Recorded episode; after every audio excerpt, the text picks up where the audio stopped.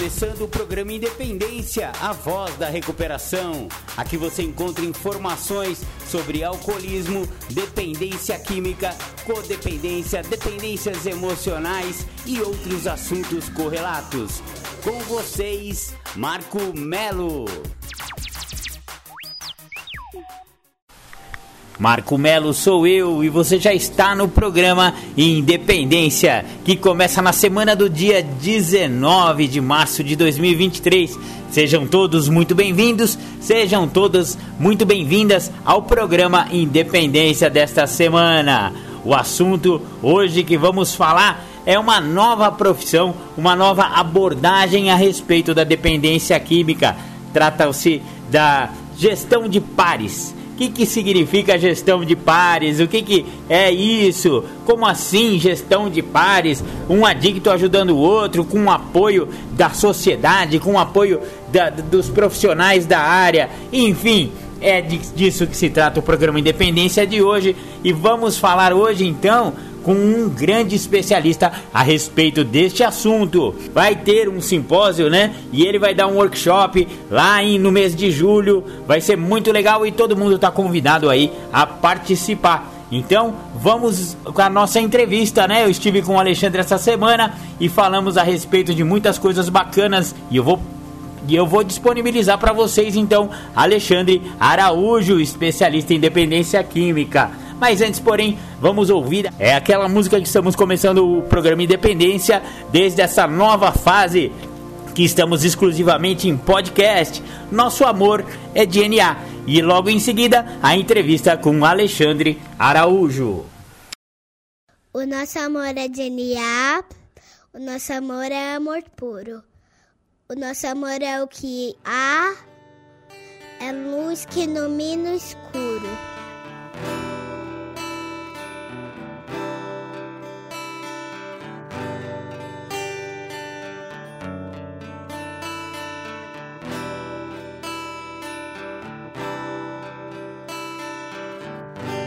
Acreditamos num Deus que promove um processo de luz onde acontecem os resgates das vidas.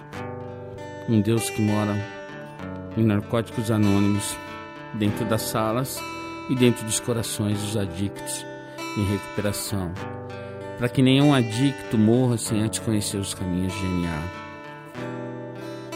Esse Deus ele tem mensageiros que levam essa mensagem de uma maneira amorosa, porque esse Deus, o nosso Deus, o Deus de NA, é só amor. O nosso amor. O nosso amor é genial. O nosso amor é amor puro. O nosso amor é o que há. É luz que ilumina o escuro. O nosso amor veio dos guetos, viadutos, bares e favelas. O nosso amor é azul e branco, dos becos. O nosso amor é do Deus da aquarela. O nosso amor é de louco, é de valente. É de música cantada por vozes de beleza. É de Armando, Murilo, é da gente. O nosso amor é de proceder com certeza. O nosso amor tem rebolo, tantã e tamborim. O nosso amor tem batuque de coração. É, o nosso amor não tem fim.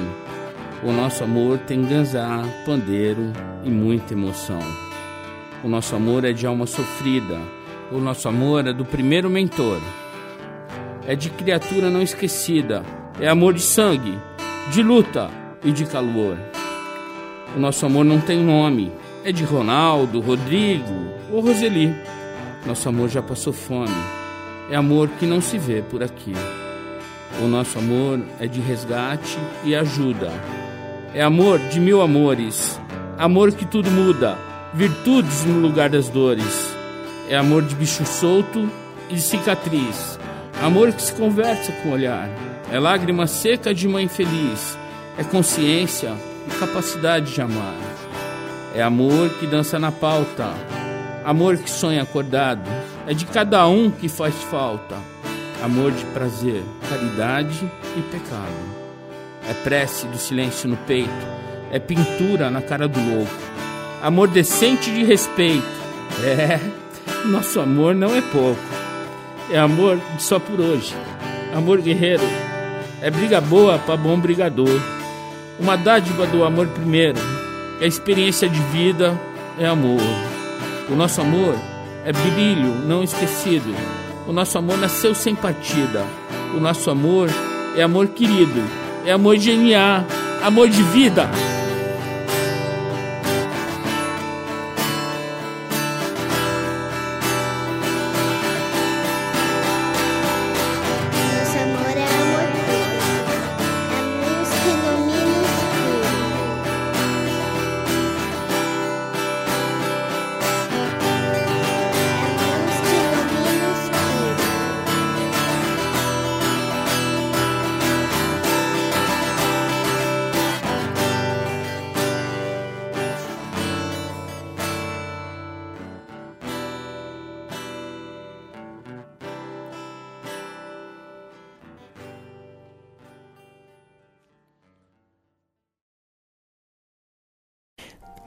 Programa Independência Entrevista. Eu estou aqui com Alexandre Araújo, especialista em dependência química. Ele tem assim várias passagens por vários estágios da dependência química. Já está há muitos anos, décadas, né, nesse ramo. E ele vai dar um curso, vai ter um simpósio e o Alexandre vai falar um pouco sobre esse simpósio. Alexandre, sejam bem-vindos ao programa Independência. Muito obrigado. Oi, obrigado a você, Marco, pela oportunidade. Eu sou Alexandre Araújo, estou em recuperação a longo prazo. Isso quer dizer que eu não faço uso de álcool e droga já há 33 anos, né? Eu estou em recuperação e hoje eu participo desse movimento. Eu sou um braço do Faces and the Voices of Recovery dos Estados Unidos aqui no Brasil, que é o Faces e Vozes da Recuperação no Brasil. E a nossa missão é combater o preconceito, estigma, discriminação de dependentes químicos, objetivando criar uma cultura de recuperação, né, para que as pessoas que queiram permanecer em recuperação do uso de álcool e outras drogas encontrem uma sociedade que possa gerar emprego, que possa disponibilizar recursos médicos para a pessoa fazer exames, possa é, disponibilizar cursos técnicos, enfim, tudo que a pessoa precisa para se manter em recuperação, porque recuperação não tem nada a ver com parar de usar droga, tem a ver com a pessoa assumir a vida e ser feliz. Né? Esse é um problema sério porque 90% ainda abandona o tratamento. Né? E quando a gente vai olhar a causa desse abandono, nós observamos que o preconceito, o estigma e discriminação de dependentes químicos tem uma base. E esse simpósio que vai acontecer dia 6, 7 e 8 de julho é justamente para trabalhar essa questão: o que é recuperação? Né? O que é esse termo? Porque eu sei o que é recuperação porque aconteceu na minha vida, você, Marcos, sabe o que é recuperação, Sim. e você que está ouvindo, é, nos ouvindo, sabe o que é recuperação, mas do ponto de vista individual. Agora, quando a gente vai pensar em políticas públicas, em leis, nós precisamos definir o que, que é recuperação. Recuperação o que, que é? O ato da sobriedade, cidadania, moradia, assistência médica.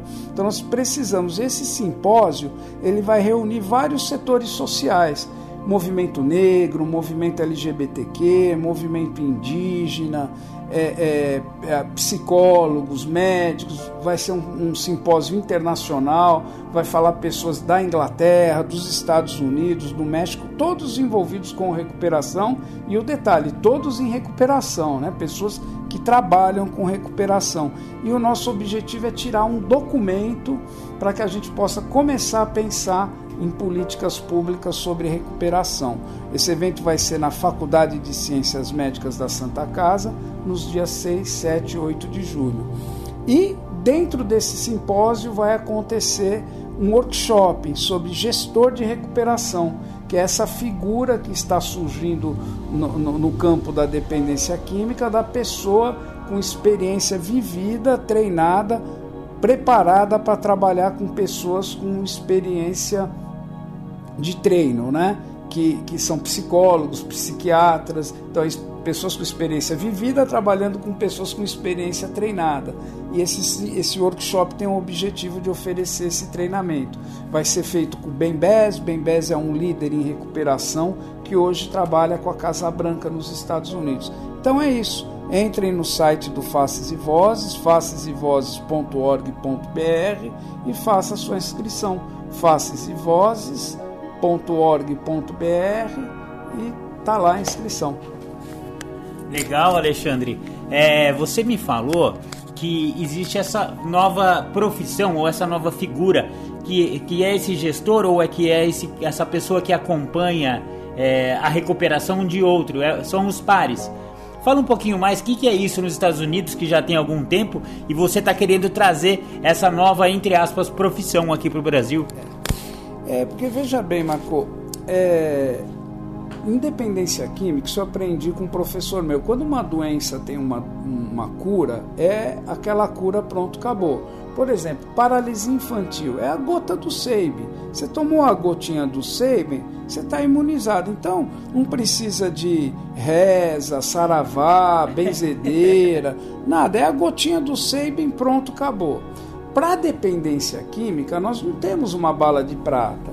Tudo funciona e nada funciona.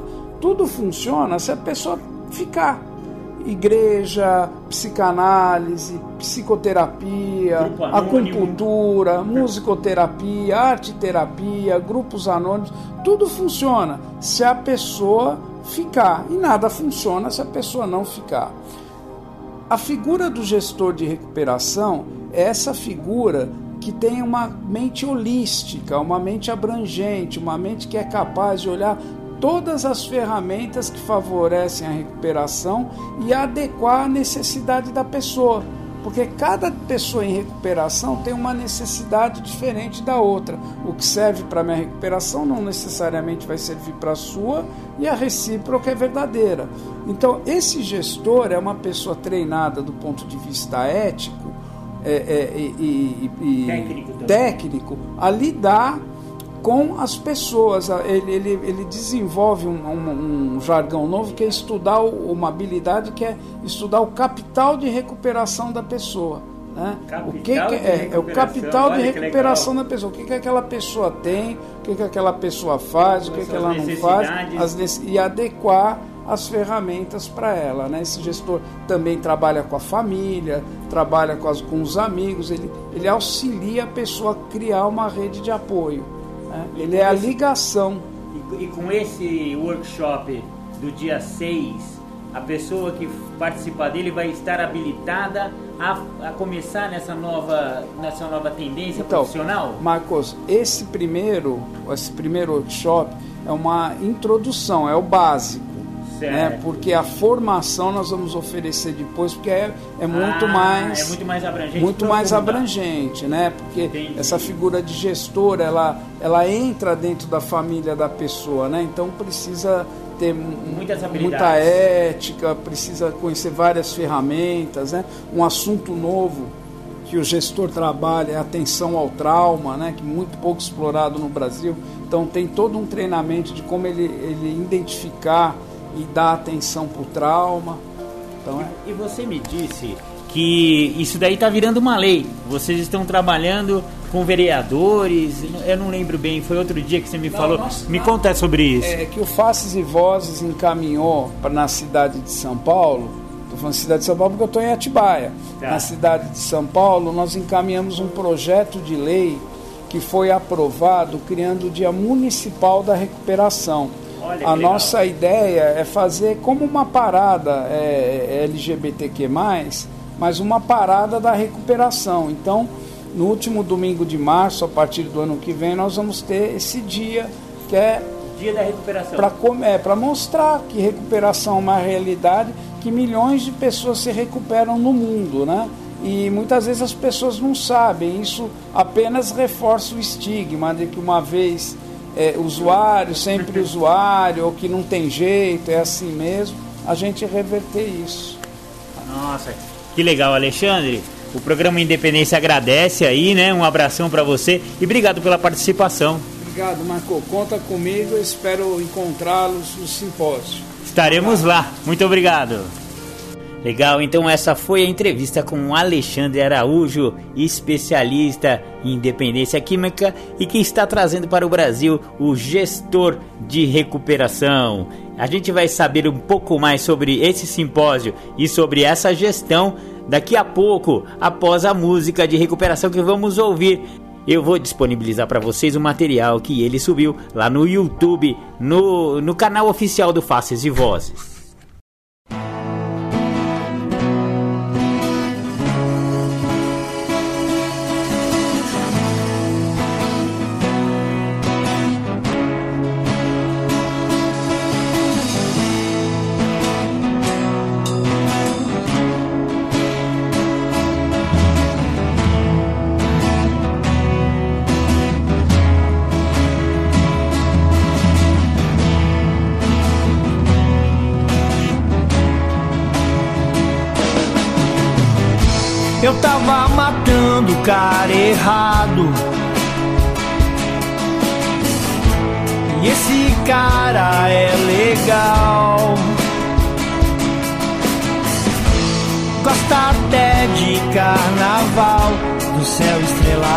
Do lindo pôr do sol.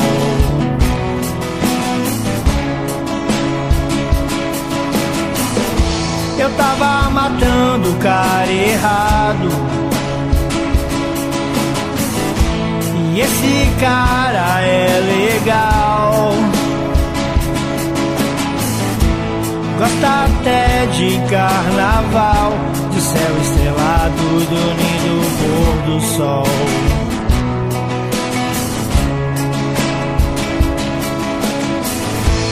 Hoje aprendi a viver. Um dia só de cada vez. é just é for today. É just é for today. Eu tava matando o cara errado. E esse cara é legal.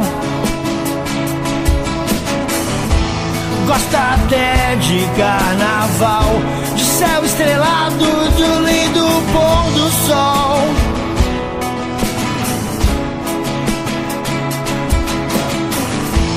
Hoje aprendi a viver. O dia só de cada vez. Justin, é for today.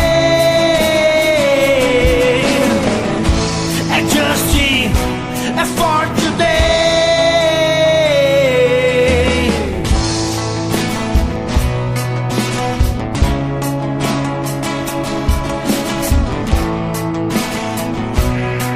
E aí? Pense em quantas vezes o poder superior estava cuidando de você. Em um momento em que nada fazia sentido. Lembra daquele momento que a dor era tão grande que os amigos faltavam que a esperança era apenas uma velha lembrança. Se lembra de quando não haviam bons sentimentos dentro de você e tudo cheirava desgraça. O vazio era permanente, o fracasso, companhia inseparável e não havia saída se não usar até morrer. Naquele momento, onde não havia escolha, o estômago embrulhado, a boca seca, o nó na garganta, a lágrima presa no canto do olho, a solidão e a angústia gritando muda dentro de você. Por mais incrível que pareça, nesses momentos, ele realmente estava cuidando de você, talvez como nunca antes.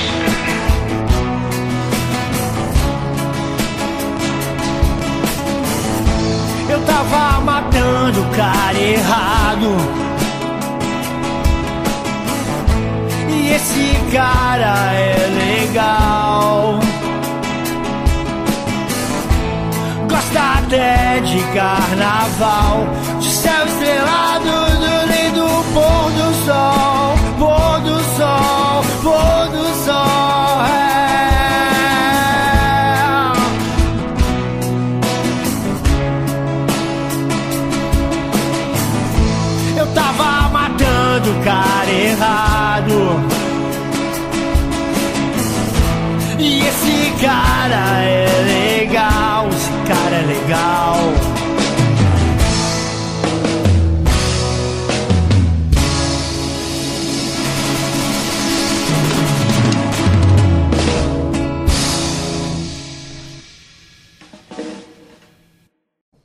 Eu sou Alexandre Araújo, estou em recuperação do transtorno do uso de substância, dependência química.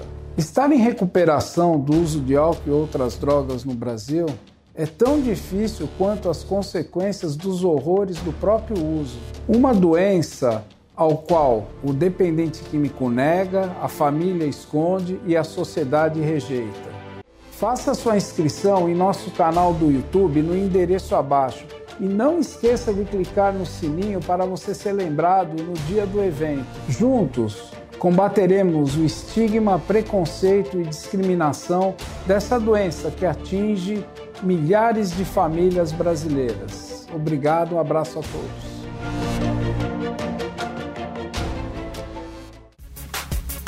Você está ouvindo o programa Independência, a voz da recuperação.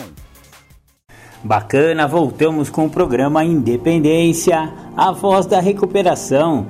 Nós tivemos acesso, né, a algum material do curso que vai acontecer lá no simpósio em junho sobre gestor de recuperação de pares. É um curso de extensão de gestor de recuperação do transtorno de uso de substâncias, TUS.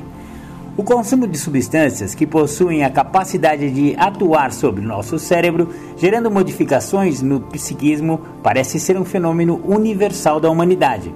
Em nossa sociedade, constitui um dos principais problemas de saúde pública. A lista das complicações decorrentes do consumo dessas substâncias inclui cânceres, doenças cardiovasculares, doenças hepáticas, infecções, entre outras. A dependência de nicotina é isoladamente a principal causa evitável de mortes prematuras e o abuso de álcool é a principal causa de acidentes e mortes violentas em nosso meio. O consumo de drogas injetáveis é fator de risco para diversas infecções, entre elas a infecção pelo HIV. Assim, o consumo de substâncias acarreta diversos danos físicos, psicológicos e sociais, estando também relacionado à criminalidade, baixo rendimento escolar, prejuízos no trabalho e outras relações interpessoais. Quais são os objetivos gerais deste curso que vai ser ministrado lá em julho? Revisar, capacitar e atualizar alunos no curso de gestão de recuperação de informações técnicas científicas referentes ao transtorno de uso de substâncias avaliar o conhecimento do grupo de alunos sobre o transtorno e a importância da avaliação com base nos critérios diagnósticos do CID-10 e DSM-V, discernir sobre tratamento e recuperação.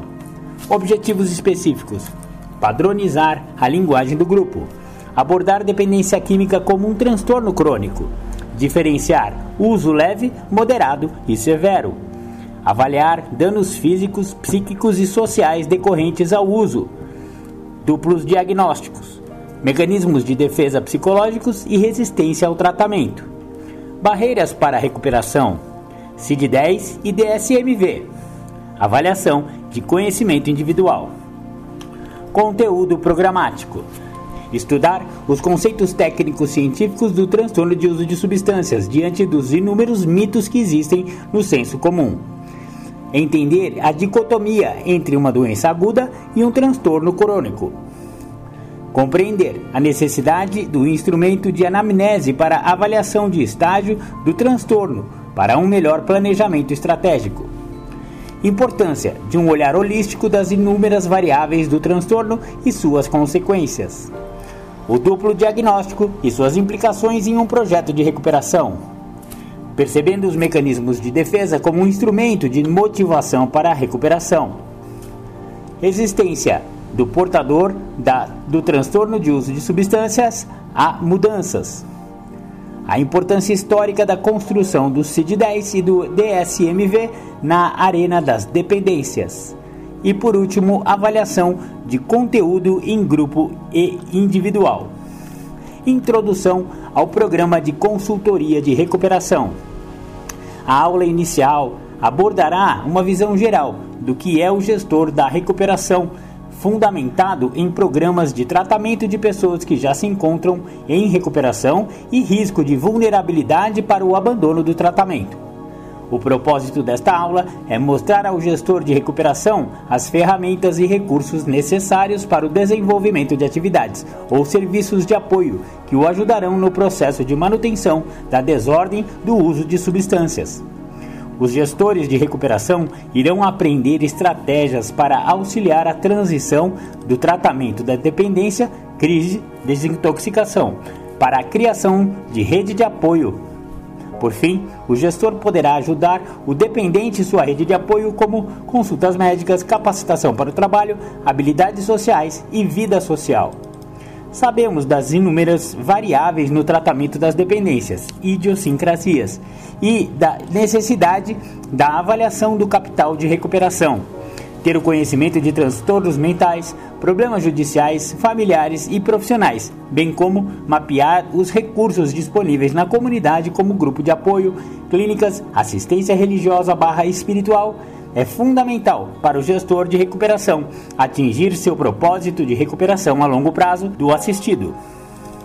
Objetivos gerais: capacitar gestores de recuperação para auxiliar dependentes em suas especificidades gerais a encontrarem alternativas em sua comunidade para que possa auxiliá-lo na manutenção de sua recuperação a longo prazo e das alternativas econômicas para o fornecimento de todos os serviços de recuperação disponíveis em sua comunidade. Este modelo de gestão de recuperação é projetado para ajudar as pessoas a receberem serviços que os manterão engajados no tratamento e no processo de recuperação. Serviços e cuidados de orientação para resiliência e recuperação. As agências de serviço de cuidados e orientação para resiliência e recuperação têm como missão principal articular redes comunitárias de ajuda, visando a promoção de uma rede sustentável para a recuperação a longo prazo de pessoas com problemas relacionados ao uso de álcool e outras drogas. Aspectos sociais. Contribuição do serviço social no tratamento da dependência química e acompanhamento de familiares. É de fundamental importância o trabalho do serviço social na construção das redes de tratamento. Problemas relacionados a documentações, serviços de saúde, afastamento, moradia, alimentação e etc. contribuem para o processo de recaída. Esta aula demonstra a repercussão dos danos físicos e psíquicos na vida social do dependente e seus familiares. A contribuição da espiritualidade na ressignificação de vida dos dependentes químicos. Partindo do princípio de que a qualidade de vida não é ter bens materiais, e sim envelhecer de forma saudável e poder morrer bem, apresentar aos alunos a gravidade da dependência química como uma doença 100% fatal e, tratando-se de uma doença crônica, as consequências de uma morte dolorosa e de abandono. Apresentar ao aluno a diversidade de conceitos espirituais religiosos como um dos fatores de proteção fundamentais à abstinência terapias holísticas complementares para o tratamento da dependência química. A cada dia que passa, a ciência reconhece o papel fundamental de terapias milenarmente conhecidas pela humanidade Recentemente tivemos a acupuntura regulamentada para o uso em diversos tratamentos. O benefício da yoga e da meditação são amplamente difundidas na cultura ocidental. Reconhecer essas alternativas e adaptá-las no tratamento das dependências tem sido pesquisado cientificamente e hoje temos em nossa literatura pesquisas que mostram a eficácia. Práticas integrativas, etc. O papel da família na gestão de recuperação de pares. O jargão dependência química é uma doença contagiante e não contagiosa é 100% verdadeiro quando se trata de famílias de dependentes químicos, sendo família considerado as pessoas centrais da vida do indivíduo, ou seja, colegas de trabalho, assistentes sociais, coordenadores de abrigos e casas de moradia, etc. Habilitar estes indivíduos é fortalecer a rede de apoio e proteção à volta ao uso e abandono de tratamento construção de parceria com os grupos anônimos e vínculos com a rede de apoio. A história dos grupos anônimos mostra sua eficácia e dispensa qualquer comentário. Não podemos esquecer que são uma alternativa gratuita disponível de fácil acesso à população. Os tratamentos com maior sucesso contemplam a participação nos grupos de mútua ajuda, Portanto, promover a frequência dos dependentes aos grupos já é cientificamente provado como um importante fator de proteção a abandono de tratamento. Discussão de casos, autoavaliação individual e do discurso de encerramento e confraternização. A compreensão e entendimento exige do aluno algumas competências, como saber pensar, saber observar, saber estabelecer relações, saber questionar, saber aproveitar o conhecimento acumulado através das experiências vivenciadas ao longo da vida, ter capacidade de aprender, ter consciência da própria ignorância. O primeiro curso de gestores de recuperação irá inaugurar a construção de conhecimento teórico e posteriormente prático de todos os seus alunos, sendo a supervisão ferramenta fundamental de acompanhamento no pós-curso. Muito bacana! Então esse material é um resumão de como vai ser lá o simpósio e o curso de gestão, né, de pares que vai ser ministrado lá pelo pessoal do Alexandre, né? Vai ser muito bacana. Só, já estamos falando com antecedência, porque é um, um, evento que vai ocorrer lá no mês de julho. Mas já vamos adiantando. Quem tiver interesse em participar, é só entrar no site lá do pessoal, né? O, o programa Independência teve acesso aí. Estive com o, um dos organizadores, né? O principal organizador, Alexandre Araújo, e foi muito bacana. Então, é esse, é, esse que é o recado e a dica do programa Independência desta semana. Espero que você tenha gostado aí do material que a gente trouxe a respeito dessa, dessa nova modalidade de, de trabalho. Exatamente. As pessoas vão poder, a, a partir deste tipo de curso, e, e esse curso ainda vai ser estendido, tá? Para trazer gestores completos. Olha, é, eu estava conversando com o Alexandre, ele esteve nos Estados Unidos, ele colheu todo o material lá. Esse tipo de prática lá nos Estados Unidos já tem alguns anos que existem profissionais na área que ganham um bom dinheiro sendo esse tipo de gestor. O que, que é esse gestor na prática? Ele vai trabalhar com dependentes químicos que querem recuperação. Ele vai acompanhar todo o processo a partir da desintoxicação, né? Porque, vamos falar a verdade, ficar limpo é obrigação do adicto, mano. Se você tá limpo, não fez mais com a sua obrigação. Já ouviu isso? Algum padrinho já falou isso pra você? A real é essa. Então, primeiro você vai ficar limpo. Você vai é, ficar limpo através de grupo, ou então através de uma internação, enfim. Agora, após estar limpo já há algum tempo, a pessoa ainda tem algumas inabilidades em viver. O convívio social ainda não é muito, ah, sabe, fica embaçando, dá medo de recair, etc e tal. Então é por isso que esse curso de gestão é muito bacana, porque você vai acompanhar pessoas em recuperação e vai ser pago para isso. As famílias pagam pessoas, né? E, e, é uma espécie de terapeuta que vai estar sempre acompanhando caso a caso. É muito bacana esse, esse novo, essa nova vertente aí da dependência química e do tratamento da dependência química. E essa é a dica de hoje do programa Independência. Legal. Então, agora vamos ouvir mais um som de recuperação e já já a gente volta com outro assunto aqui no programa Independência de hoje.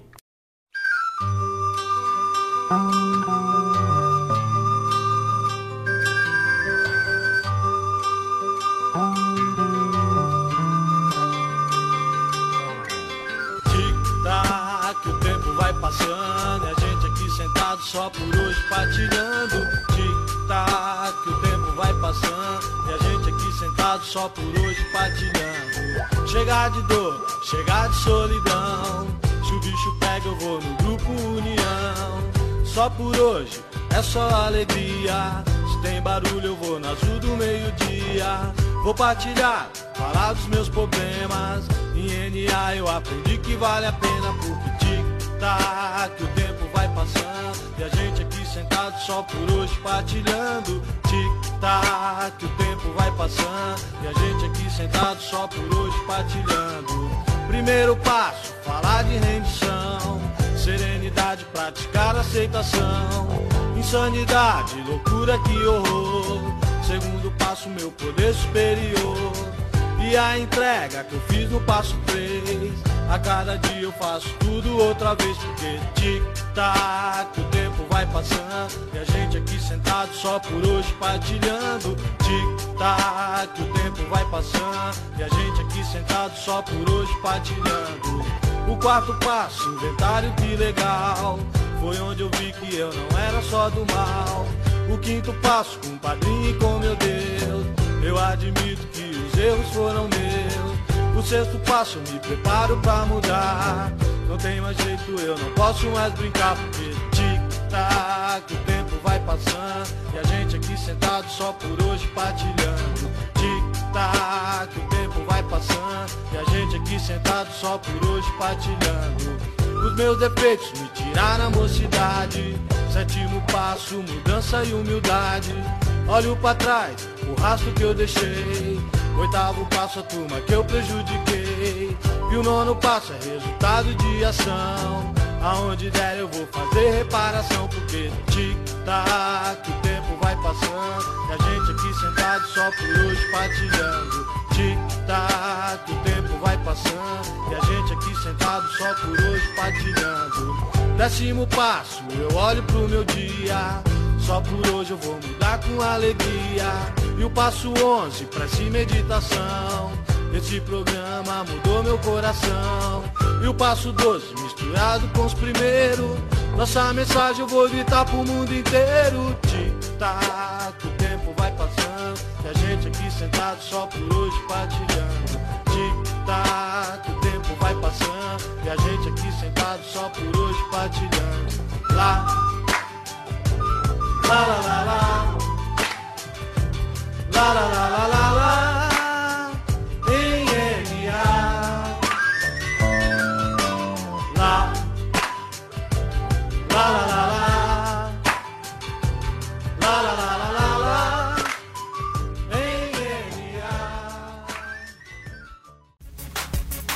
Você está ouvindo o programa Independência, a voz da recuperação. Bacana, bacana, voltamos com o programa Independência. Você ouviu aí, beleza? Tic-tac. O tempo vai passando e a gente aqui sentado só por hoje caminhando. Muito legal essa música, o som da recuperação em NA. Legal, legal. Agora eu tenho é, um assunto bem sério para tratar com vocês aqui neste bloco do programa Independência. Trata-se de uma apostila que me disponibilizaram chamada Tratamento da Dependência Química, Conceitos e Abordagens. Na semana que vem vamos falar sobre adolescência, que está justamente também nesta apostila, mas o assunto agora vai ser a respeito dos idosos. Então, esta apostila foi realizada pela Confederação Nacional de Municípios e Delegação da União Europeia no Brasil. Legal, vamos falar hoje sobre idosos, né? Os idosos e a dependência química, o uso de álcool e outras drogas. Esse é um problema muito sério. Você sabe que está tendo muita, muita ocorrência depois que o senhor ou a senhora se aposentam, começam a tomar uma, né? Começam a exagerar mais, fica mais tempo em casa, aquele coisa todo, vai começando a tomar uma cachaçinha antes do almoço. E você sabe que acaba desenvolvendo a dependência química, porque como eu sempre falo, a dependência química não escolhe raça, cor, credo, idade, nível socioeconômico ou nível cultural. Então, se a pessoa tem propensão para desenvolver o alcoolismo, não importa que ele já é senhor, ele também vai desenvolver essa doença. Então, vamos à abordagem dessa apostila. Um tema que vem preocupando os profissionais da área da saúde é o uso de álcool e drogas entre idosos. A observação no aumento de admissões em unidades de pronto atendimento e a busca por tratamento associados ao uso destas substâncias tem chamado a atenção dos técnicos que trabalham com esta demanda. De fato, nota-se que é raro falar destes problemas entre idosos, pois eles dificilmente reconhecem o uso de tais entorpecentes como problemático e possuem dificuldade e se engajar em tratamentos, portanto, é um grupo subidentificado.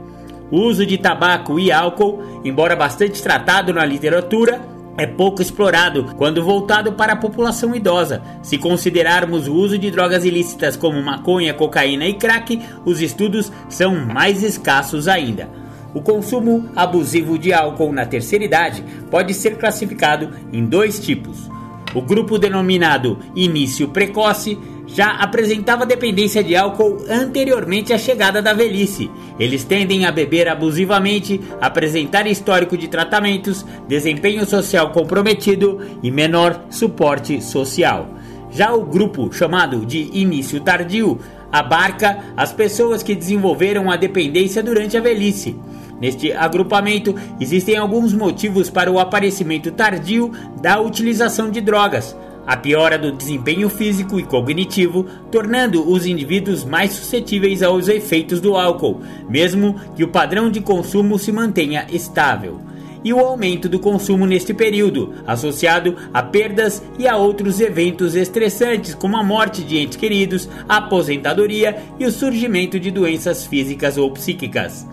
Esse grupo tende a apresentar um quadro de dependência desenvolvido a partir de momentos de crise, geralmente encontram suporte social familiar e entre amigos. Dados de uma pesquisa realizada no Brasil em 2008 revelaram que 12% dos entrevistados com mais de 60 anos foram classificados como bebedores pesados, consumo de mais de 7 doses por semana. 10,4% como bebedores pesados episódicos, consumo de mais de 3 doses em uma única ocasião, e quase 3% foram diagnosticados como dependentes químicos. Ainda nesse estudo, os transtornos relacionados ao álcool em idosos estão mais associados ao sexo masculino e aos que são economicamente desfavorecidos. No recorte de gênero, as idosas apresentam um subgrupo que merece atenção específica, já que para elas a progressão do uso à dependência tende a ocorrer mais rapidamente e as consequências adversas iniciam-se precocemente. Além disso, elas estão mais propensas que os homens a utilizarem medicamentos de prescrição, como antidepressivos, tranquilizantes, analgésicos, sedativos e estimulantes. Quando se trata de uso de drogas ilícitas, existem pouquíssimas publicações. O que fica claro é que o uso de drogas injetáveis é associado ao aumento no número de pessoas portadoras de hepatite C e HIV, não diferente do restante da população que fez o uso de drogas desta mesma maneira. Você sabia o envelhecimento da população é um fenômeno mundial, apontando a necessidade de estudos sobre temas que até pouco tempo não eram associados aos idosos, como o uso de drogas. As necessidades da população idosa no Brasil, cujo contingente tem crescido em ritmo acelerado nas últimas décadas, precisa de um olhar mais acertado no tocante às políticas, requerendo ações efetivas sobre a coordenação de equipes técnicas multidisciplinares. A drogadição em idosos não é um fenômeno isolado para ser tratado apenas do ponto de vista clínico. Essa questão deve considerar aspectos do contexto social, a fim de que se construam estratégias integradas para a busca de soluções efetivas. Tratamento. Embora existam relatos de situações de alcoolismo datados na antiguidade, as primeiras abordagens terapêuticas para o tratamento de usuários de drogas são do século XIX. Ainda hoje, a questão da dependência química gera inúmeras pesquisas que buscam avaliar quais tratamentos são verdadeiramente eficazes. Pelo que consta, os resultados positivos de um tratamento vão muito além do modelo utilizado e incluem, entre outros fatores, o tipo de droga usada, o perfil psicológico do dependente, o grau de dependência, a estrutura familiar, a vontade de parar e o uso de doenças associadas. Geralmente, os indivíduos que apresentam problemas com drogas pertencem a grupos heterogêneos e necessitam de tratamentos diferentes. Fatores relacionados à gravidez, idade, orientação sexual, gênero, compatibilidades clínicas ou psiquiátricas podem requerer abordagens específicas. No caso dos idosos, o tratamento é muito mais específico, porque trata-se de um grupo de pessoas que já estão com a vida vivida, já, este, já tem muito mais experiência de vida e tem muito mais negação da doença. É engraçado isso, né, galera? Parece que a pessoa idosa, ela, claro, tem muito mais sabedoria, ela já viveu a vida dela inteirinha, já está numa fase que está botando, digamos assim, botando o burro na sombra, tá curtindo a vida, não precisa mais acordar no mesmo horário para trabalhar, porque já está aposentado, etc e tal. E você vê que para fazer o tratamento, para começar, a gente tem que passar por uma barreira muito importante, que é a barreira da negação. Lembra que a gente já falou de negação aqui no programa Independência? Exatamente. Negação é aquela parte da doença que diz que eu não tenho doença.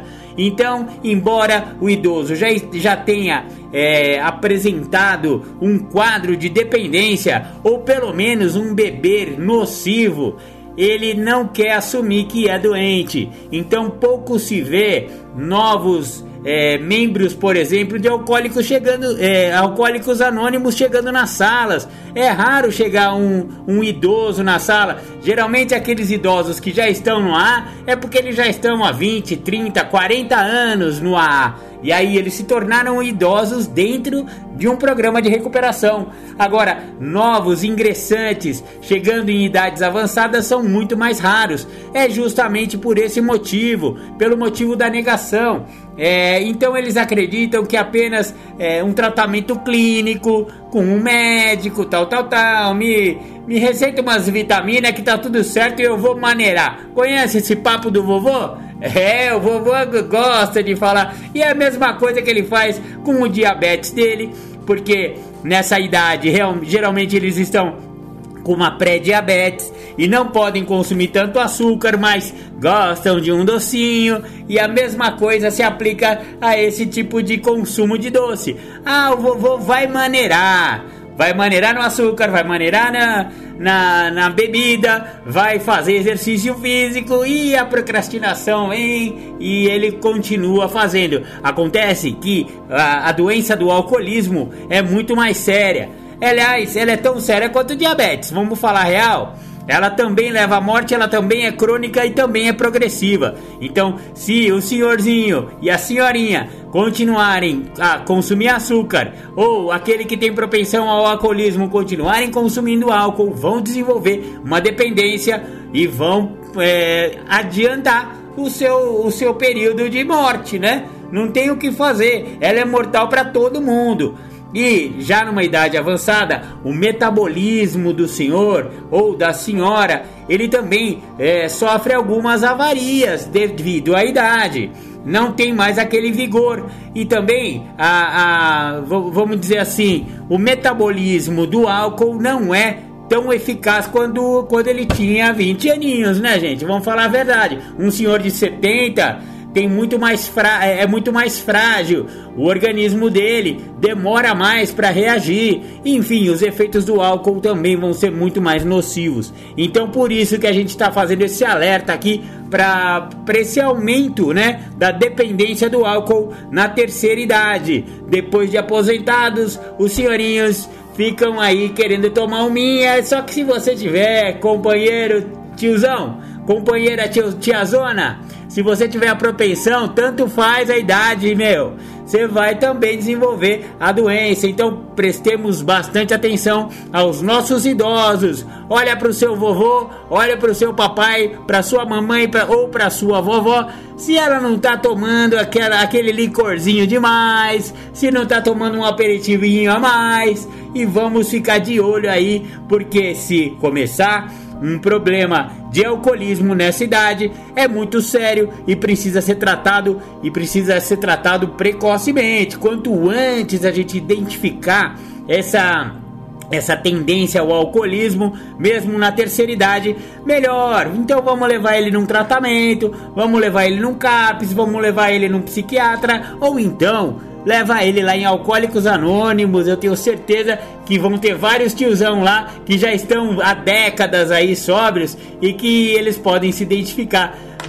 O, o AA é conhecido como Casa da Vovó, né? É a, é a Irmandade Mãe. São pessoas com, com uma sólida recuperação há muitos anos. Então é muito legal você levar o vovô e a vovó lá em Alcoólicos Anônimos se você perceber que o vovô e a vovó estão tomando umas a mais. Maravilha, maravilha. Então esse foi o conceito, né, e a abordagem do alcoolismo na terceira idade entre idosos. Espero que vocês tenham gostado do programa Independência de hoje. Teve dois assuntos meio desconexos entre um e outro. Primeiro falamos do, do simpósio, né, que vai acontecer, mas é uma, é uma, uma parada muito legal que todo mundo deveria ir é, se inscrever. É só entrar lá no site do, do pessoal lá e se inscrever no simpósio que vai acontecer lá pro, do meio para o final do ano. E agora falamos sobre alcoolismo na terceira idade. Beleza, beleza, maravilha, maravilha. Eu vou ficando por aqui agradecendo, né, a toda a galera aí que tem curtido o nosso programa nas plataformas de podcast, Google Podcast, Spotify, o Anchor mudou agora, o, o, o Spotify é, dominou de vez o Anchor. Então o Anchor agora não é mais Anchor.fm que nem estava sendo divulgado aí no nosso, no nosso programa. Agora é tudo Spotify. Depois eu vou passar aí uma vinheta nova com a, o novo endereço do programa Independência lá no Anchor, que agora é apenas Spotify. Maravilha, maravilha. Você pode ouvir também pelo YouTube, ou então curta as redes sociais do programa Independência, ou então de Marco Melo lá no Facebook e lá no Instagram. Eu queria mandar um beijão aí para todo mundo que segue a gente lá, que fica curtindo, que interage, né? Estamos com bastante interação aí nas nossas redes. Maravilha, maravilha, muito obrigado. Fica com Deus. Até a semana que vem com mais programa Independência. Beijo no coração e tchau, tchau.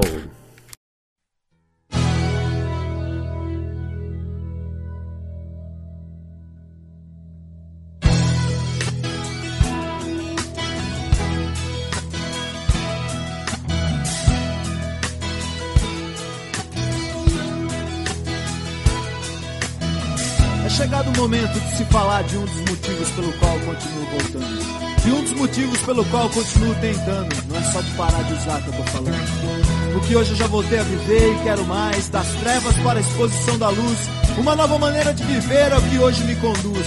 E através dessa nova maneira eu continuo tentando. Tentando ser um filho melhor, tentando ser um marido melhor, um namorado melhor, tentando ser um pai melhor ou até quem sabe, apenas um amigo melhor. E através do programa que eu aprendi que é possível fazer um pouco melhor do que tudo que eu já fiz. É preciso apenas continuar tentando e não desistir, pois essa vida é uma eterna tentativa.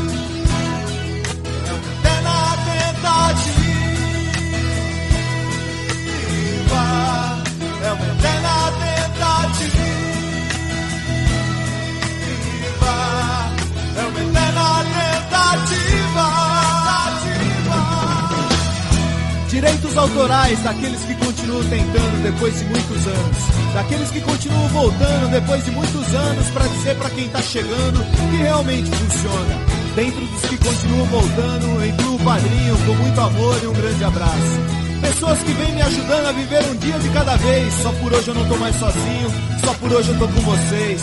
Só por hoje o caminho que eu sigo tem mais passos além dos meus. Pessoas que continuam tentando e multiplicando a mensagem que diz que é possível parar de usar, perder o desejo de usar e encontrar uma nova maneira de viver. Só por hoje eu não preciso ser mais controlado pelo meu passado. É só continuar voltando, é só continuar tentando. É na tentativa.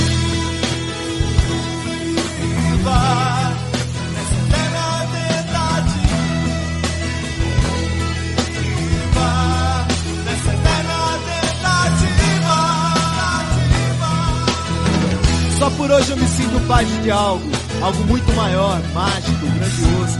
Uma força que uniu homens e mulheres com passados construídos para uma virada milagrosa e um presente glorioso. Só por hoje eu faço parte de uma irmandade que salva vidas, que transforma histórias, que leva mensagem, que a mensagem multiplica. Só por hoje eu encontrei pessoas iguais a mim, pessoas que viveram o que eu vivi e pela força da mensagem deles eu não morri. Só por hoje eu faço parte de algo simples, mas grandioso. Criado por um poder superior, cheio de amor e bondoso. E através das palavras dos irmãos eu encontrei os meus sinônimos. Hoje eu faço parte da tribo de narcóticos anônimos.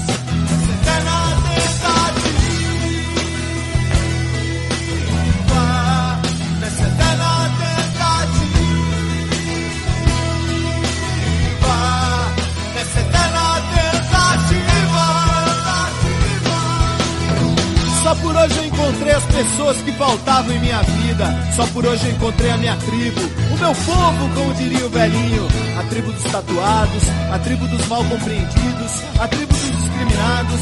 Mas eu prefiro lembrar da tribo do abraço, do momento mais próximo de dois corações a tribo do só por hoje, a tribo da eterna tentativa, a tribo que faz um instante de silêncio para aquele que vai chegar, a tribo que faz um instante de silêncio pensando no adicto que está sofrendo. A tribo que faz um instante de silêncio pensando nos pais, nas mães, namorados, namoradas, irmãos e irmãs desesperados a procurar onde aquela pessoa tão amada está. A tribo que faz um instante de silêncio pensando nas pessoas que estão desesperadas agora por mais uma dose. A tribo que faz um instante de silêncio que chega onde ninguém consegue chegar. O instante de silêncio que chega embaixo das pontes, no meio do mato, nas mansões, nas casas ou no bar. Um instante de silêncio que chega onde ninguém pode chegar. Que chega no coração do adicto em qualquer lugar. Um instante de silêncio para que eles não morram sem tentar. Um instante de silêncio para que eles não morram sem conhecer os caminhos. DNA.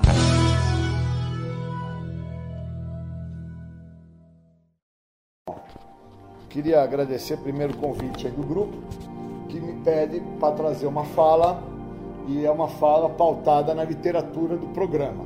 Eu acredito muito que o texto básico ele vem, ele esclarece bastante, mas quando eu me aprofundo nas literaturas da Irmandade de Narcóticos Anônimos, eu estou me referindo ao Isto Resulta, eu estou me referindo ao Guia para Trabalhar os Passos, eu estou me referindo também ao Viver Limpo, que é uma literatura mais atual, é, nós temos uma literatura que ainda não está traduzida, que eu também vou me referir a ela, que chama-se Princípios Orientadores.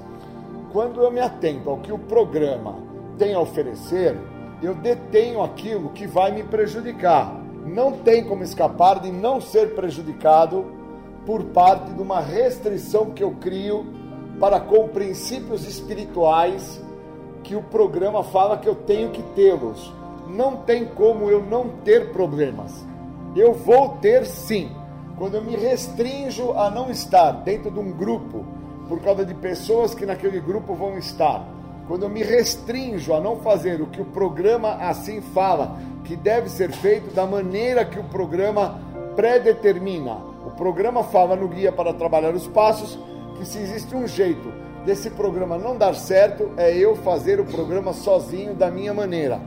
Então eu acho bacana que quando eu sou convidado para falar num grupo e o grupo se atenta que o tema é um tema que tem uma funcionalidade, porque quando eu não me restringo ao programa, eu dou vazão para o tema que está pautado dentro dos princípios espirituais. Situação essa que eu nunca soube. Eu vim saber o que era essa ideia de princípios espirituais quando então eu estou dentro do programa, passado alguns anos já dentro do programa, sem entender que sem esses princípios eu estou pautado naquilo que primeiro me comprometeu já na minha infância.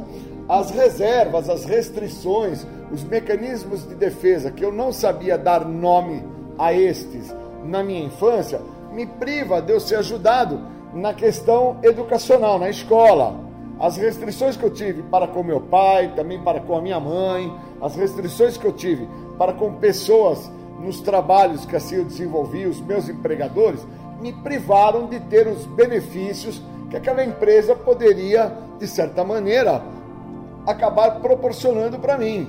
Seja um aumento, seja um outro cargo, seja o que a gente entende que vai funcionar a partir do momento que eu sou um funcionário, que estou sendo visto o Departamento de Recursos Humanos está ali para isso, mas dentro das restrições que eu crio para com estar a fazer o serviço no setor onde tem uma pessoa que eu não gosto da mesma, então eu me anulo, me ausento de estar naquele setor, me privando de um dos princípios espirituais que já estava, de certa maneira, intrínseco à minha pessoa, já fazia parte, mas eu não sabia por causa que a doença que eu sou portador, a doença da adicção, ela trabalha dentro da minha maneira de pensar, da minha forma de agir, do meu jeito de ser. Eu chego aos grupos anônimos, eu chego ao programa de 12 Passos, sem entender que eu sou portador desta doença, sem entender que essa doença trabalha num tríade Ela trabalha na maneira que eu penso, na forma que eu ajo, na maneira que eu sou. Então eu penso uma coisa, eu falo outra e ajo de outra. E isso é o que vai me comprometer e isso é o que vai me impedir de me recuperar. Não tem como se recuperar se eu ficar a permitir com que as restrições estejam prevalecendo. Tem uma parte do texto básico que fala que as restrições vão me privar dos benefícios do programa. E ao final do texto básico, para se dizer na última página, lá fala que a única coisa que esse programa realmente proporciona e vai cumprir é a libertação da doença da adicção.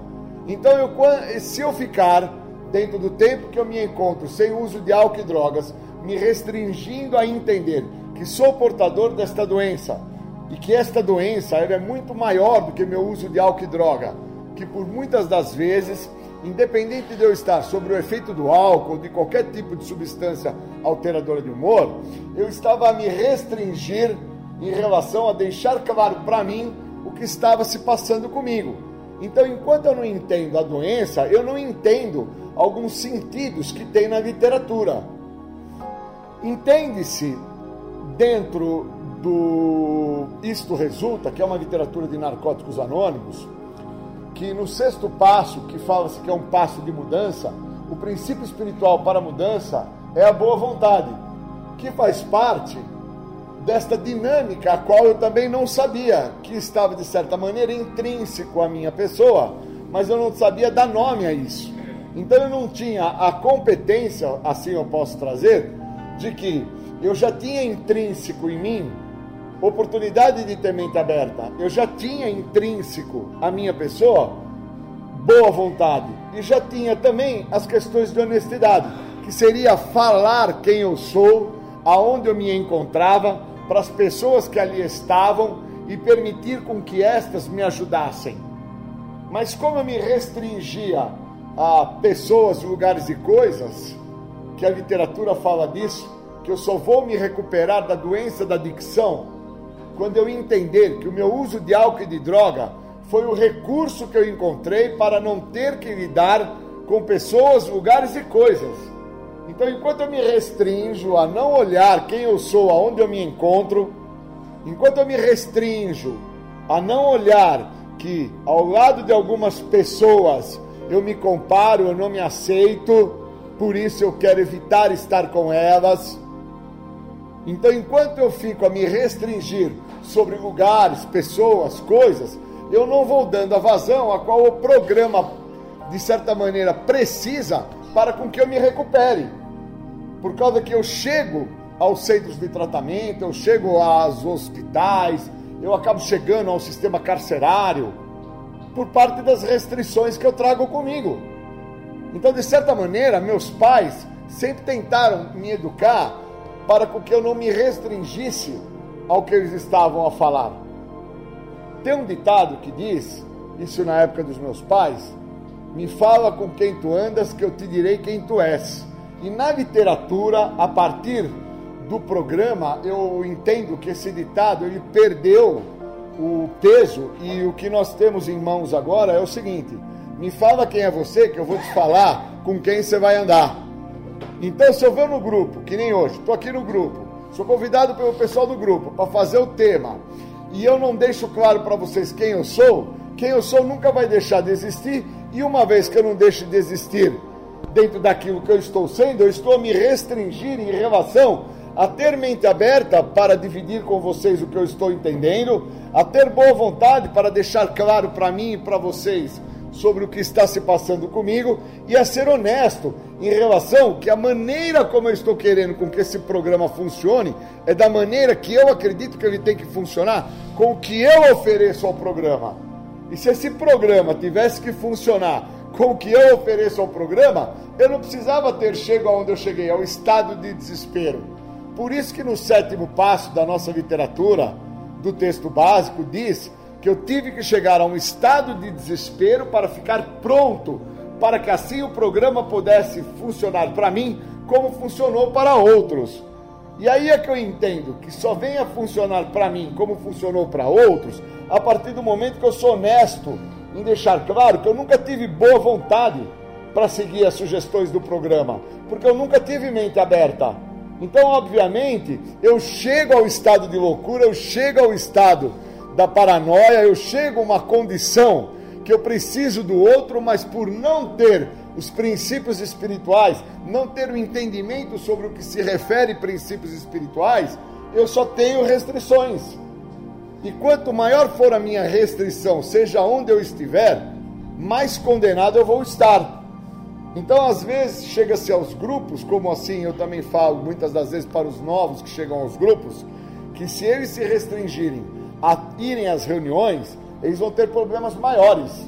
Porque se você tiver a oportunidade de frequentar bastante reunião, você cresce as chances para conseguir ficar em recuperação. Pouca reunião, pouquíssimas são as chances de conseguir-se ficar em recuperação. E quem não frequenta nenhuma reunião, esse então, ele está dentro do que as restrições falam, que vai ser o privado dos benefícios do programa.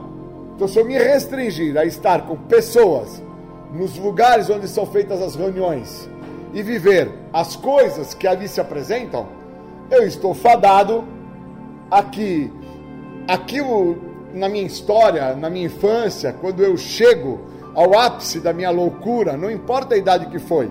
No meu caso, foi com 10 para 11 anos que eu tive o primeiro contato com a substância.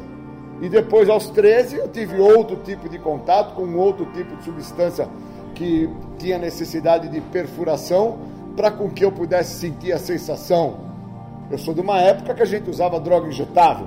Hoje a droga do momento é uma droga que fuma, ou então é uma droga que vamos inalar, ou é a droga do álcool que se vai a beber. Não importa o tempo que assim seja. O que eu preciso me atentar é o quanto eu não posso ficar a me restringir do benefício do programa. E o benefício está pautado nos princípios espirituais. Então eu não quero pegar reunião, não quero ir no grupo, não quero encontrar com pessoas, não quero ver a literatura, não quero fazer parte. O que, que eu quero? Eu quero me manter na situação que eu estou, acreditando que na situação que eu estou, eu estou tendo um ganho. E isso foi o que primeiro me levou até onde eu chego, ao uso da substância. Por causa que meus pais traziam uma fala para mim. Os educadores traziam um tipo de fala para mim. Depois eu arrumo um serviço, os empregadores traziam um tipo de fala para mim. E todas essas falas estavam pautadas em princípios espirituais que eu venho a conhecê-los quando eu chego ao programa quer ter mente aberta, quer ter boa vontade, quer ser honesto para com o que eu estou a sentir. Mas aonde que eu venho a entender isso? No grupo. Então, se eu me restringir ao que o grupo tem a oferecer, eu estou pautado a sofrer do que de primeiro momento foi lá atrás, na minha infância, me conduziu ao ápice da minha loucura, que me fez acreditar que eu iria parar de me drogar o dia que assim eu quisesse. E aí eu descubro que eu não paro quando eu quero. Porque a literatura fala que uma vez que você use uma substância, uma se torna muito e mil vezes usando a mesma substância se torna pouco. Porque eu sou portador de uma doença que tem duas vertentes: compulsão e obsessão. Eu uso quando meu time está a ganhar e uso também quando meu time está a perder. Eu uso quando estou feliz e uso quando estou triste. Então, ou eu entendo que o que me restringe ao que o programa tem a oferecer está dentro desse tríade da doença que está na minha maneira de pensar, na minha forma de agir, no meu jeito de ser, e que foi este que primeiro me conduziu até onde eu cheguei, ao ápice da loucura. E o ápice da loucura fez a função dele direitinho, que foi fazer com que eu acreditasse que aquelas pessoas que eu estava tendo um contato naquele momento com elas eu estava tendo um ganho, um benefício. Então eu passei a andar com pessoas que tinham problemas dentro de ter mente aberta. Eu tive problema com outras pessoas que elas não tinham boa vontade. Eu tive problema com pessoas que não eram honestas. E eu andando junto com essas mesmas, me restringindo a possibilidade de quebrar o meu elo de relacionamento com esse tipo de pessoa que já trazia consigo uma aversão a princípios espirituais, porque também não sabiam que, de certa maneira, esses princípios intrinsecamente já existiam dentro deles. E quando eles se atentam a isso, já é tarde demais. E eu só me atento que eu fico a me restringir ao que o programa tem a oferecer com 20 anos que eu já não estava fazendo uso de álcool e drogas. Porque o programa já falava que se tinha um jeito que não ia dar certo era fazer sozinho. E a maneira que eu tentava me recuperar era sozinho. O programa falava que só tem um jeito que também não vai funcionar. É além de estar sozinho, querer com que o programa funcione com o que você está oferecendo ao programa. E a maneira que eu achava que o programa ia dar certo era com o que eu oferecia ao programa e não com o que o programa estava trazendo para com que eu aprendesse através do que a literatura fala, para com que eu viesse a viver isso. Então, enquanto eu não atento-me à questão de que as restrições vão me privar dos benefícios que esse programa tem a oferecer, eu fico até achando, aonde eu estiver, com quem eu estiver, no local que for, que eu estou tendo um ganho. Porque eu estou a me restringir em relação ao que o programa diz que um adicto sozinho está em má companhia. Ele está de uma maneira que o priva de permitir com que o outro traga a ele o que ele está precisando. Quer saber quem ele é, da onde que ele veio, até onde ele chegou e para onde que ele vai e se é que ele vai. Porque ele pode muito bem estar sem fazer uso de álcool e drogas e não estar dentro do que a programação proporciona para ele.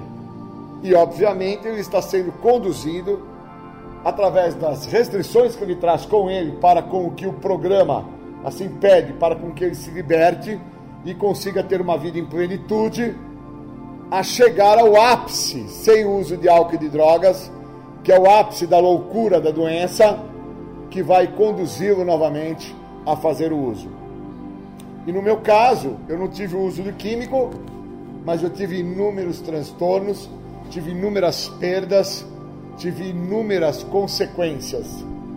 O que me faz hoje entender que enquanto eu me mantiver restringindo-me do programa, de viver o programa na sua totalidade, da maneira que ele se apresenta, eu estou fadado a não dar certo.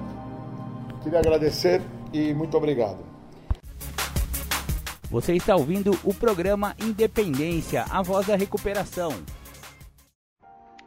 Bom, obrigado pelo convite da gente estar junto hoje, um dia especial, porque é um dia de recuperação. Todo dia que é de recuperação é um dia especial na minha vida, porque é um dia onde eu dou início a uma vida muito melhor do que todas as vidas já vividas pela minha pessoa. Então eu não posso reclamar do dia que eu levanto, do dia que eu acordo, do dia que eu tenho a condição de estar em recuperação. Isso é importante. E quando vocês me trazem um tema que eu acho que é bem importante, porque eu gosto muito, que envolve amadurecimento, que envolve do primeiro ao sexto passo do programa, pois não dá para se continuar a fazer da mesma forma ou das mesmas maneiras que se fazia antes de chegar ao programa. Agora que eu chego ao programa, eu vou ter que fazer da maneira que o programa me oferece não mais através da vontade que eu quero ou que eu tenho, ou até mesmo que eu traga comigo. Está muito claro que amadurecer dentro do programa de recuperação envolve muito mais do que envelhecer fisicamente e cronologicamente. Envolve fazer parte dos despertares espirituais que o programa oferece. Cada passo oferece um despertar espiritual então, no primeiro passo, eu tenho um despertar espiritual que me mostra que eu ficar sem uso de qualquer substância química alteradora de humor, incluindo o álcool, é muito melhor do que qualquer coisa que eu pudesse vir a imaginar que fosse bom.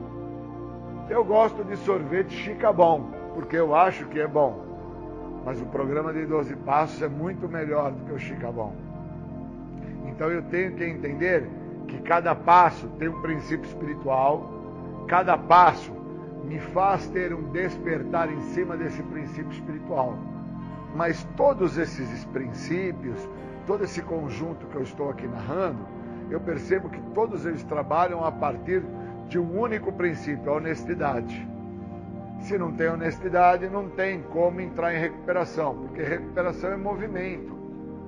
Então, amadurecimento dentro do programa é se movimentar dentro do programa A tendência de algumas pessoas é justamente não amadurecer, é justamente não evoluir. E fica claro para mim quando que o cara não amadurece, quando que, o cara, quando que a pessoa não evolui. Ela começa dentro das restrições que privam ele do benefício que o programa tem a oferecer, a tomar como base para viver fatores de restrição. Então ele toma como base justificar os motivos que ele não foi trabalhar, ou ele não foi no grupo, ou ele não foi fazer alguma atividade de esporte. Ele toma como base questionar que, ah, naquele grupo eu não gosto de ir porque tem tal pessoa. Ah, naquela academia ou fazer tal atividade de esporte eu não gosto porque me incomoda, me dá uma fadiga, um desgaste. Então, sintomas da doença, sintomas estes que mostram que a pessoa está tomando como base justificativas, racionalizações, desconfianças dos outros, que ela trabalha muito o sentido da culpa, se acha muito culpada. Toda essa demanda me mostra que essa pessoa tem dificuldade para amadurecer no programa. Porque amadurecimento é movimento. Então, o movimento que essa pessoa teria que fazer que é ir contra essas justificativas, contra essas racionalizações, essa pessoa não faz. Entenderam?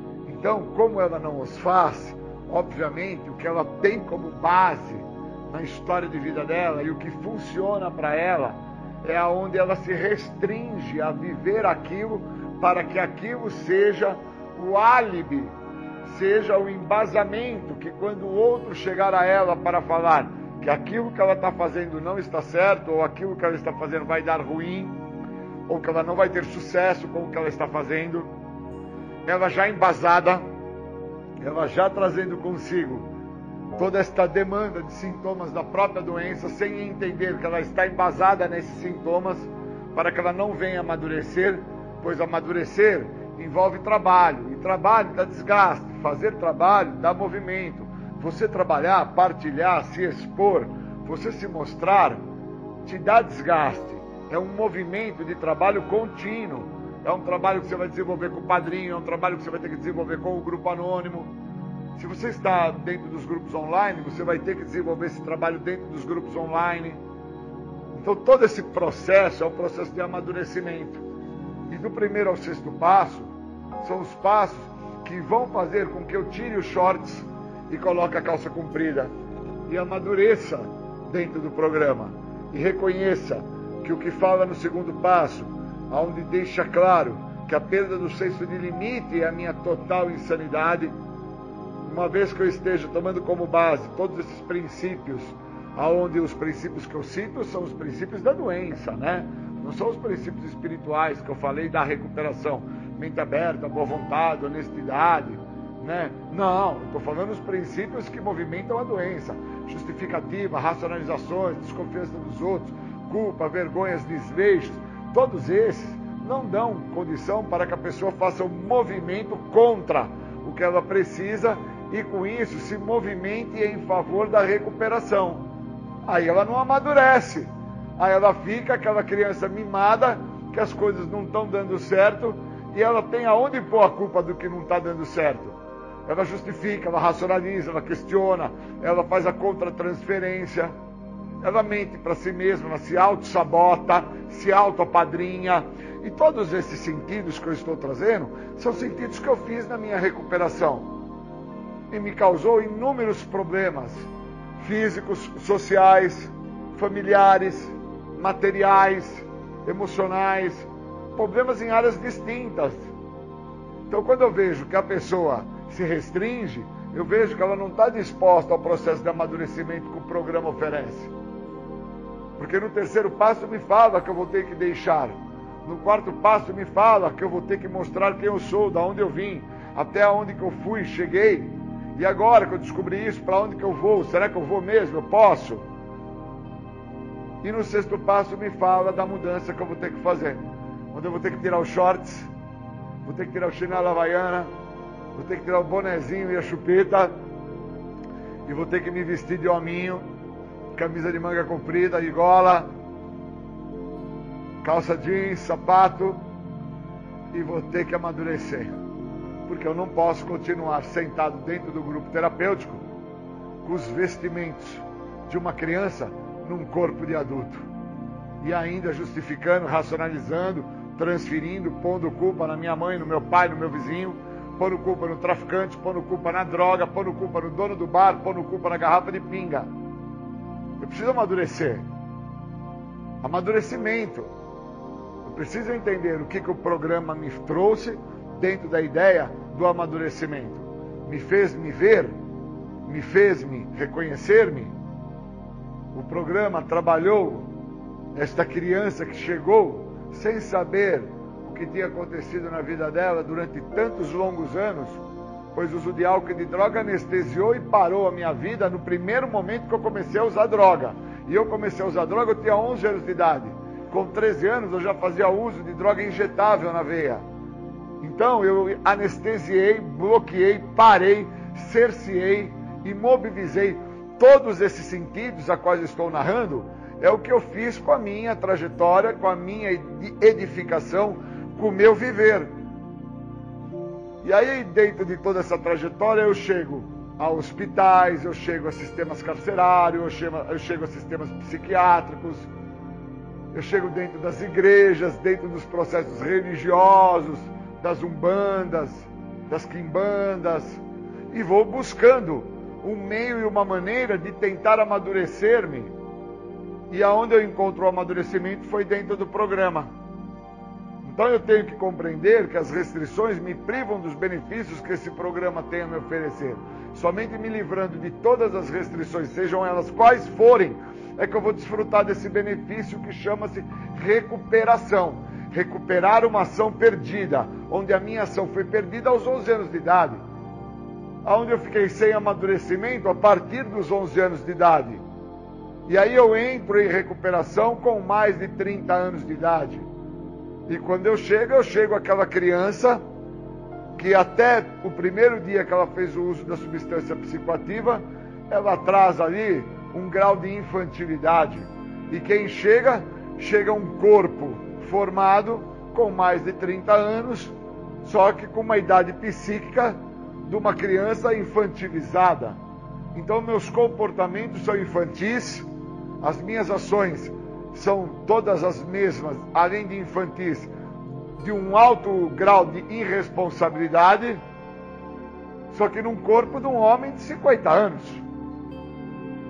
E eu preciso amadurecer isso, porque senão eu vou ficar hoje com 25 anos que eu me encontro sem uso de álcool e de drogas, tendo comportamentos infantis, tendo ações irresponsáveis sendo inconsequente, imprudente, intolerante e não entendendo que a intolerância é um dos fatores que na nossa literatura dos 12 passos da Irmandade Anônima, ela determina como um fator decisório para a volta ao uso.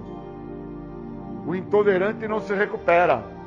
O imprudente, ele não consegue ultrapassar barreiras.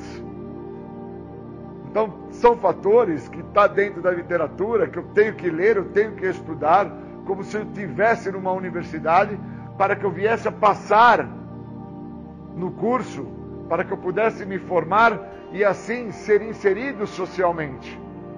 Pois senão eu vou ficar com um corpo de 50 anos, com a tromba de elefante, com a cabeça do acéfalo, sem compreender por qual motivo eu me encontro dentro do acéfalo.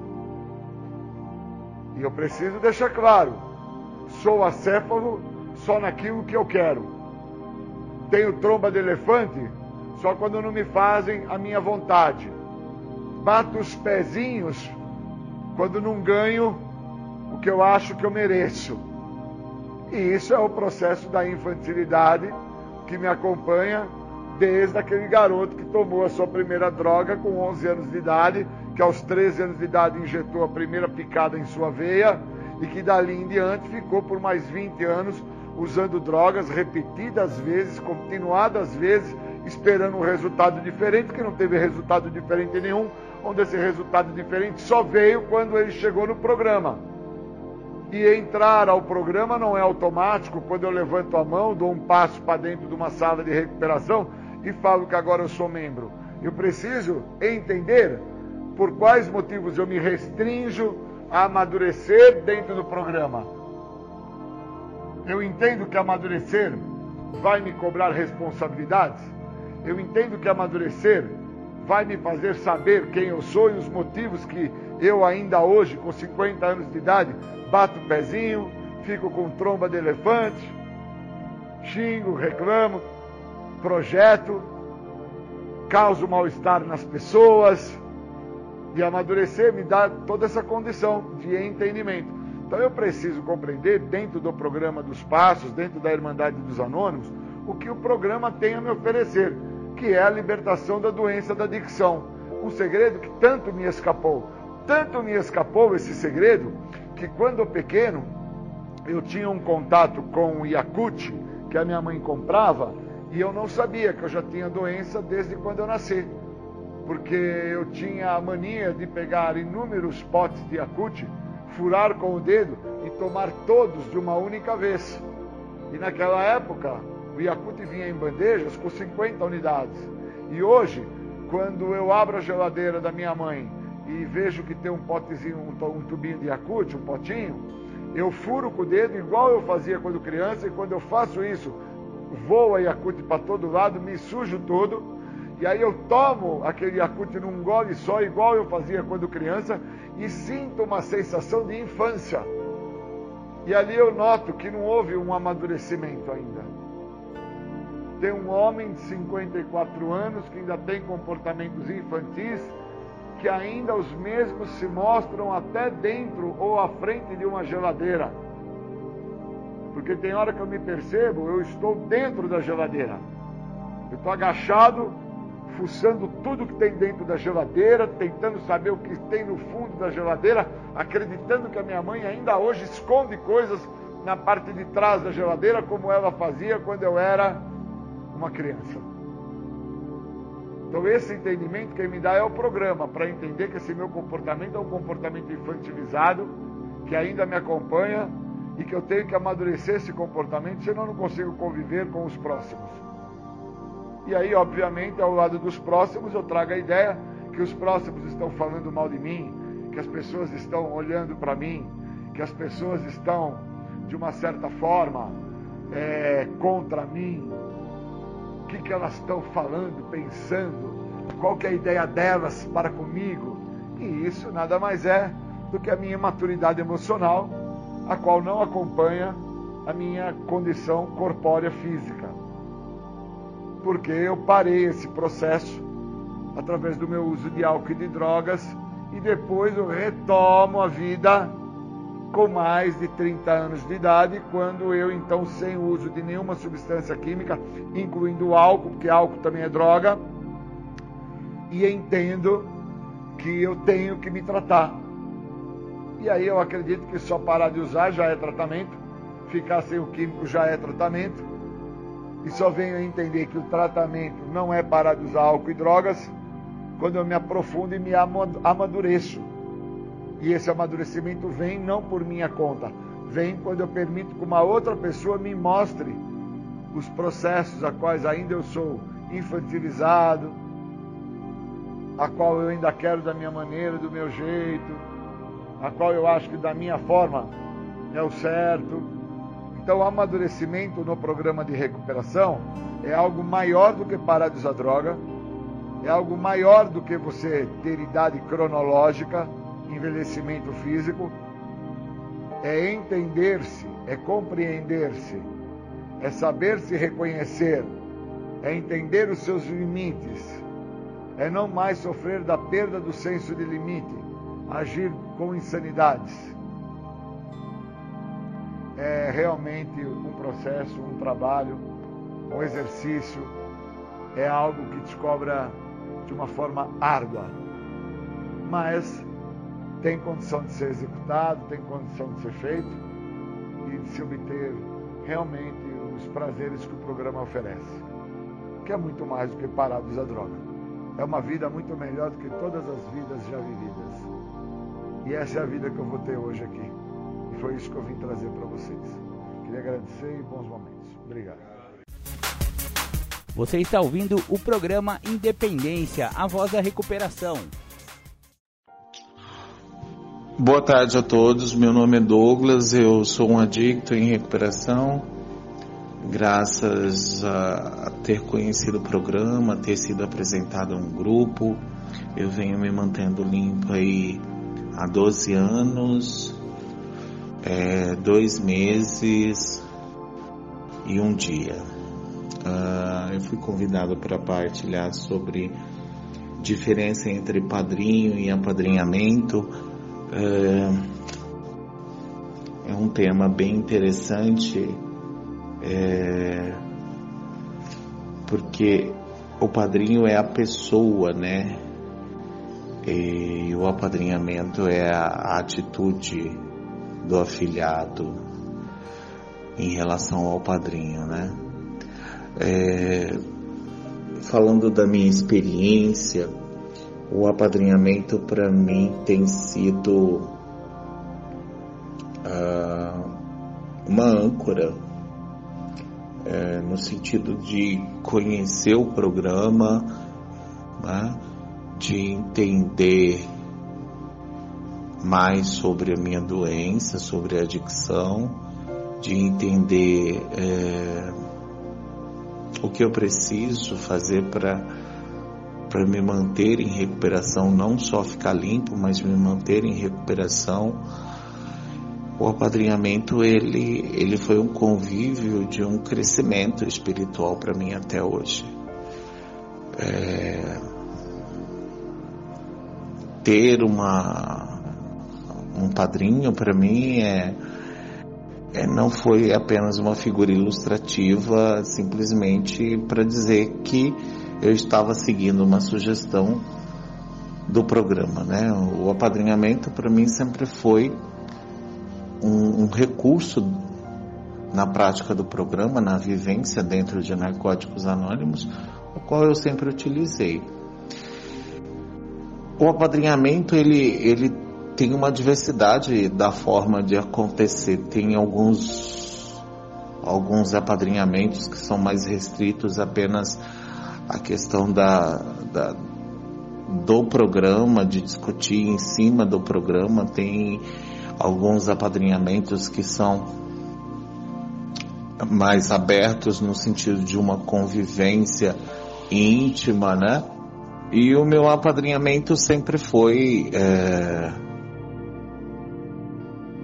não só restrito à questão do programa, mas de uma coparticipação da minha madrinha na minha vida, assim como da, da minha participação na vida dela.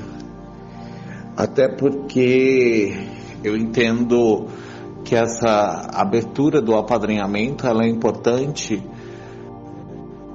para eu conseguir identificar e, e, e entender a dinâmica da prática de recuperação da, da minha madrinha, né? É, e me deixar ser visto como a minha vida está funcionando baseado no programa. Né?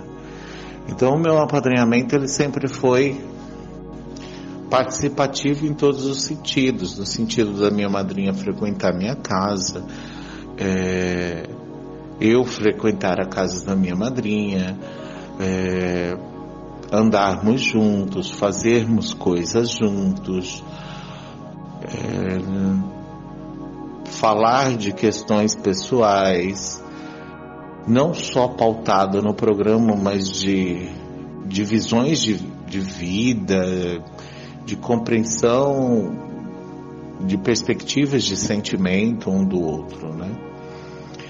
E o meu apadrinhamento ele vem aí ao longo de 11 anos com a mesma pessoa e eu considero que eu usufruí até hoje é, de forma muito positiva e muito produtiva desse apadrinhamento.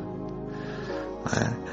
É uma coisa que é sugerido no programa que o o apadrinhamento seja uma via de mão dupla, isso em muitos momentos da minha vida, o apadrinhamento foi uma via de mão dupla, no sentido de um ajudar o outro nas suas dificuldades. Havia momentos que eu estava muito mal e minha madrinha estava ali, assim como havia momentos que ela não estava bem, passando por dificuldades, e eu estava ali também, né? É, e, e minha madrinha é uma pessoa que sempre teve mente aberta no sentido de receber ajuda dos afiliados. Não tem uma posição hierárquica dentro do, do nosso apadrinhamento. É efetivamente uma relação de companheirismo, de coparticipação e de uma via de mão dupla no processo do apadrinhamento. Agora, ter um padrinho é uma sugestão que que está no programa, né? É, frequentar o grupo, é, trabalhar os passos, é, serviço na Irmandade, levar a mensagem, esse apadrinhar, são sugestões como recursos no sentido de fazer parte efetivamente da Irmandade de Narcóticos Anônimos. E eu acredito que o apadrinhamento ele, ele foi um dos recursos primordiais no sentido do, de eu me incluir, de eu pertencer efetivamente como membro em Narcóticos Anônimos. Né? Foi através do apadrinhamento que eu tive uma abertura e uma influência para poder participar, né, de, de conseguir se colocar transparente, de conseguir falar de quem eu sou, de, de me permitir ser conhecido pelos meus companheiros no grupo. Né? É, muitas das coisas da, da minha recuperação têm uma influência direta na minha postura em relação à prática do programa, que foi um aprendizado adquirido no apadrinhamento, a forma como, como lidar com o recém-chegado, a forma como entender a doença do outro é, e ter empatia, é, a questão de partilhar e falar efetivamente das minhas dificuldades, o aspecto de trabalhar a honestidade. Todo esse processo, ele não se deu simplesmente pela frequência do grupo. E não se deu simplesmente sentando e lendo literatura. Ele se deu pela troca de experiência dentro do apadrinhamento. Né? É... Quando eu cheguei na Irmandade, há 12 anos atrás, eu, eu tinha uma necessidade de falar muita coisa que estava na sombra sobre a minha vida. Muitos segredos ocultos, né? Então eu precisava de alguém que, que eu conseguisse me sentir à vontade, que eu conseguisse ter liberdade de falar sem me sentir julgado, sem me sentir vergonha, é, e de conseguir falar sob a perspectiva de reconhecer meu erro, minha insanidade, hum, naqueles segredos que eu vinha carregando ao longo da vida, né? Quando eu comecei esse processo do apadrinhamento, é, eu conheci minha madrinha na porta do grupo e, e foi um, um contato e uma identificação muito rápida. E, e eu me senti logo de imediato à vontade. Eu acredito que a minha necessidade de ficar limpo, de permanecer limpo, era tamanha na época por, por toda a condição que eu havia vivido na adicção, né? Que eu me agarrei na possibilidade de ter alguém para me ouvir, de ter alguém que pudesse me ajudar, me dar um norte. Então eu não tive muitas dificuldades no sentido de se permitir ser conhecido dentro do apadrinhamento. Né? É... E aí eu pedi ajuda para a companheira, a companheira aceitou me apadrinhar e, e o processo começou, né? E ela foi uma das pessoas assim que esteve do meu lado nos momentos mais difíceis da minha recuperação, nos momentos mais difíceis da minha vida, nos momentos de, de crise, nos momentos de, de adoecimento, né, de adoecimento comportamental, de adoecimento emocional, porque o fato de estar limpo ao longo desses anos não quer dizer que eu não tive momentos de, de que, eu, que a doença não tenha se manifestado na minha vida, né? que não tenha se manifestado através do meu comportamento, que não tenha se manifestado através dos meus sentimentos e emoções. Muitas vezes, é, mesmo estando limpo, é, tinha períodos da minha recuperação, principalmente no início, nos cinco primeiros anos, que havia situações que eram muito difíceis de, de lidar porque eu não tinha habilidade. E, a, e, e construir essas habilidades foram possíveis porque tinha alguém que me dava um retorno, tinha alguém que que compartilhava a experiência que já tinha vivido em recuperação a respeito daquela problemática. Tinha alguém que se identificava, tinha alguém que me acolhia, que era minha madrinha. Né? Então, a, o recurso do apadrinhamento ele é primordial e essencial, né? no sentido de um acolhimento individual das minhas necessidades em recuperação. O grupo me acolhe como membro, o grupo me acolhe é, como mais um adicto em busca de recuperação. E o grupo me ouve dentro daquilo que eu partilho sobre determinada circunstância, né? Que é um recorte do, daquele momento da minha recuperação. Mas o apadrinhamento me ouve no sentido total da minha existência. O apadrinhamento me ouve no sentido relacional entre o meu passado e o que eu estou vivendo e aquilo que eu estou projetando para o futuro, né? Então, dentro do apadrinhamento, eu tenho um acolhimento que é longitudinal, ele é contínuo, né? ele é participativo, ele integra-se e passa a fazer parte da minha, da minha história de vida. É, é um ponto motivador de construção de uma identidade de recuperação. É, e eu sou muito grato por ter tido uma pessoa que me acolheu como afilhado de uma forma que nunca é, se isentou nos momentos que eu precisava de ajuda. Sempre foi uma pessoa que teve de prontidão e de boa vontade para me estender a mão no, nos momentos mais difíceis da minha recuperação. Nos momentos de perda, nos momentos de crise, nos momentos de problemas de saúde física, né? É uma pessoa que sempre esteve do meu lado. É... Partilhando sobre uma perspectiva positiva de superação daquela dificuldade.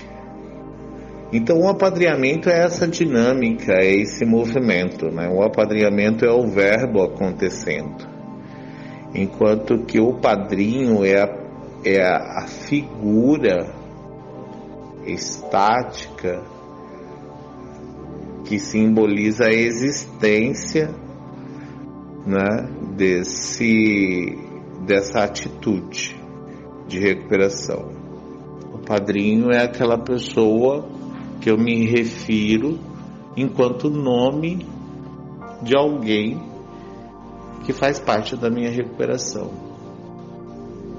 Infelizmente, muitas pessoas vivem um apadrinhamento mais no sentido do padrinho do que da própria atitude do apadrinhamento. Né? É, diz ter padrinho, mas conduz sua recuperação não de forma compartilhada, não de forma é, participativa e de, e de permitir que o outro faça parte. Né? É,